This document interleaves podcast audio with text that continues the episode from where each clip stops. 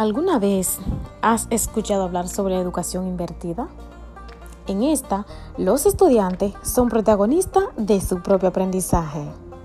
¿Qué tal amigos? Está con usted Elvira Castro y hablaremos un poco de la educación invertida. Te cuento que en esta los estudiantes aprenden de una manera autónoma.